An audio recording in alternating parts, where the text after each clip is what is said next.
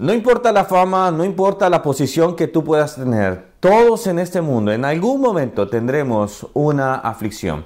Todos absolutamente tendremos esa situación en la cual nos enfrentaremos al dolor, pero la actitud tiene que ser la mejor para con Dios. Hola, ¿cómo estás? Que Dios te bendiga. Mi nombre es Ronnie Mejía. Estamos viendo el libro de Job. Recién empezamos. Estamos en el capítulo 2. Hoy vamos a ver ese capítulo. Y vamos a empezar a ver cómo cómo se van dando situaciones en las cuales Job tiene que enfrentar. Bueno, empieza nuevamente con una conversación celestial, una conversación que se da en ese plano. Dios está, sus hijos se acercan y Satanás aparece. No significa que Satanás sea su hijo, él es aparte, dice, y Satanás. Es simplemente que él ya no es su hijo totalmente, porque ya él es destituido, es erradicado totalmente de la presencia de Dios. Ahora, que tenga acceso, eso no es de, de, extrañarnos, porque acusador tenemos, dice la palabra. El versículo 1 nos está hablando sobre eso al respecto. El versículo ya 2, 3 eh, nos muestra cómo Dios le dice, ¿no has considerado a mi siervo Job que es justo, recto, temeroso de Dios? Me encanta esta descripción que da Dios. ¿Qué tal que de nosotros pueda decir lo mismo cada día? ¿No has considerado a fulano de tal, a María, a Esther, a Roxana, etcétera, etcétera? Y así nosotros poder dar, eh, eh, eh, digo, a ver, el Señor que hable así de alguien es, impresionante. Es decir, está dando de, cuenta de un hombre de toda, la, de toda la tierra.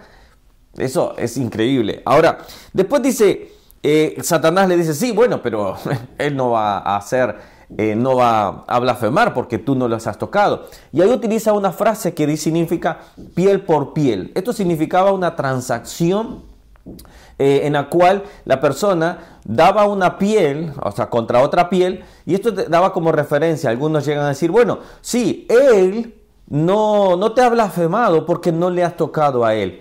Porque Él te entregó, a, Él en de cierta forma decir, bueno, mis hijos fueron, fueron mis bienes, fueron mis cosechas, fueron mis esto, lo otro, pero no fui yo. Hay un comentario que dice, por ejemplo, eh, todos llegaron al mismo punto, vamos a decirlo así, de piel por piel. Un Abraham, un David, un Pedro que negó a Jesús para salvar su vida. Y, y cuando vemos esto así, eh, no tiene cierta verdad este comentario, porque hasta que no nos toca a nosotros, muchas veces podremos decir, bueno, sí, alrededor puede dañarnos, pero cuando llega el dolor físicamente o internamente a, nuestro, a nuestra vida, eh, ahí es donde muchas veces la fe tiembla. Ahora, vamos a ver el que al punto dice, eh, el versículo 6, y Jehová dijo a Satanás, he aquí él está en tu mano, mas guarda su vida. Esto es algo clarísimo que debemos dejar. La vida solo le pertenece a Dios. La vida solo el dueño es Dios. Él da el aliento de vida. Él dio el aliento de vida y Él nos dio la vida a nosotros. Después vemos que la mujer viene, ya vamos a hablar al respecto, y después vemos que vienen sus amigos, que vinieron con, vinieron, dice que acá vinieron a visitarle para ver su dolor, a condolecerse con Él y a poder darle consuelo. ¿Qué tal que nosotros como hijos de Dios podamos hacer lo mismo también con aquellos que están sufriendo? Amigos, vecinos, familiares, etcétera, nosotros podamos estar presentes. Vamos a detenernos en el versículo en el versículo 9 donde aparece la mujer de Job.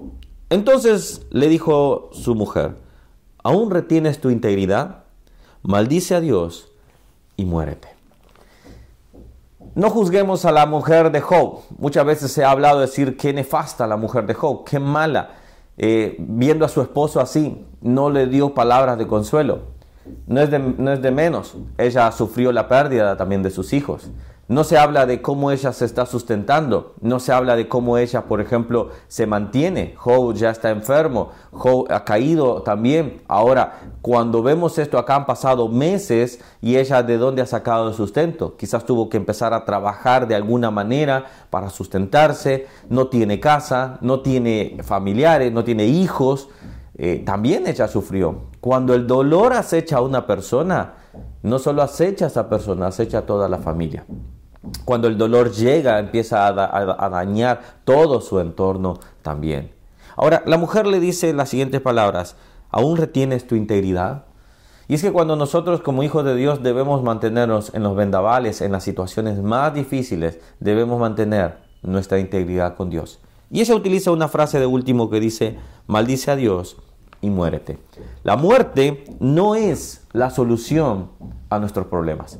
La muerte no es el punto final. La muerte simplemente es la transición de esta vida a la otra vida. Es como pasar la puerta, una puerta que está, nos está dividiendo de este plano con el otro plano. Ahora, cuando vemos esto acá, lamentablemente vemos índices muy altos, por ejemplo, en este país, en Uruguay, índices muy altos de autoeliminación, índices altísimos de ese, ese flagelo, de ese que muchas personas toman una decisión y terminan con su vida.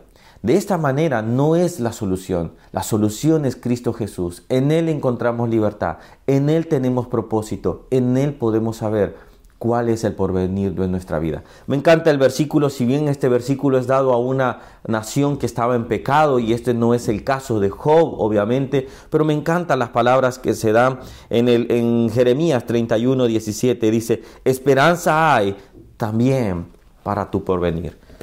Esperanza hay para ustedes, esperanza hay para nosotros, esperanza hay para todo aquel que necesita esperanza. Esperanza hay para aquellos que están en, dificultades, en momentos donde dicen, Señor, ya no puedo más, mi dolor es grande, Señor, te lo entrego a ti, pero quiero la esperanza, quiero el anhelo de saber y decir que yo tengo más allá, tengo una luz al final del túnel, una luz que puedo seguir y esa eres tú.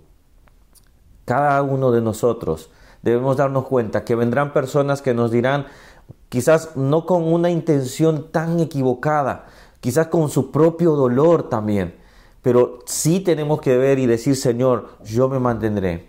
La muerte no es la solución, Cristo es la solución. Y quizás esta palabra yo decía, bueno, ¿por qué la estoy dando? No, eh, hay otros detalles más quizás relevantes, pero el Espíritu Santo me llevaba en este momento para que aquel quizás está viendo este video y está diciendo, ya no encuentro salida. Esto quizás se tiene que terminar con, con simplemente yo terminar mi vida. No es la respuesta. La respuesta es Cristo Jesús. Cree en Él, búscale, aprende a través de su palabra y te darás cuenta la luz que vas a tener en tu vida. Y Dios obrará en tu hogar y en tu casa.